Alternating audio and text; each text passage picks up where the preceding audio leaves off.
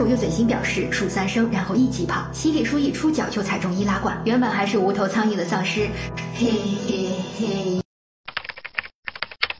原来你们在那里！众人飞奔到十四号车厢，来不及关上门了，丧尸紧跟其后，又是马哥殿后，一个死人头被卡住了，马哥拼命使劲，好不容易来到十四号车厢，十五号车厢的门却打不开，马哥快拦不住了。棒球小子手抖着拨打女友的电话，安全车厢的人用衣服在门上打上死结，死死关住门，决心见死不救，任由幸存者在门外拼命呼救。珍惜被乘务长捂住嘴，众人保持沉默。珍惜掉在地上的电话被乘务长一脚踩碎，时间一点点流逝，马哥守护的门被妈妈挤开了，男主。赶紧过来打退丧尸！马哥让棒球小子用暴力打开门，棒球小子拼命砸门，门开了。安全车厢的人退到第二道门后，西装男赶紧关门，结果被棒球小子伸手拦住了。老太太仿佛看笑话一般，冷眼看向慌张堵门的人，忽然发现姐姐还活着，在门的另一边。妹妹激动的起身过去，珍惜终于挣脱了乘务长，冲去掰开众人。秀安流着泪看着爸爸在跟丧尸对抗，身后的人们在搏命。这时被男主打趴下的丧尸头突然诡异一笑，嗖的一下站了起来，咬在一个人的手上。是的，神一般存在的马哥被咬了，他咬牙忍住，拼命堵门。门外的人还没进去，门内的人死死守住。马哥守住的门出现了裂痕，手被咬了，门要碎了。马嫂哭着慢慢走向丈夫，马哥叫住了妻子：“可怕的东西我自己来面对就好，快走，快点走，我要没力气了，快点。”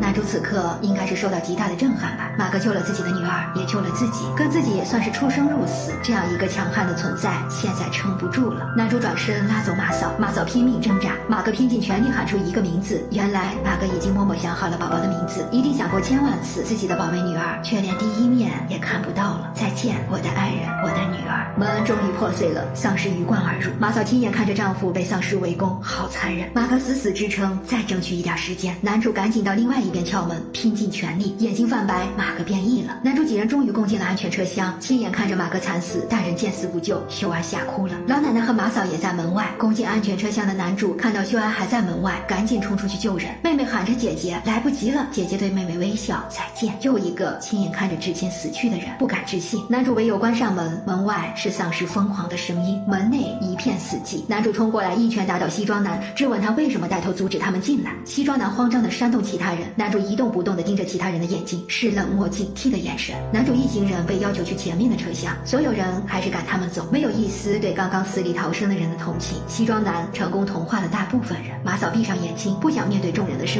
西里树第一个动身，慢慢向前面的车厢移动。棒球小子为女友着想，让他留在这里。被人们的冷漠跟自私恶心到的珍惜，说这里更吓人。所有人像看怪物一样看着他们这些正常人。男主也默默地往前走，被赶到另一个车厢，但总算是安全的。老奶奶妹妹回头冷眼看着这些自私的人。正在监督众人锁门的西装男不经意的回头，发现老奶奶慢慢走向门口。老太太要放大。今天的故事就到这儿啦，小伙伴们，下期再见。喜欢的宝宝可以关注我。爱你哦。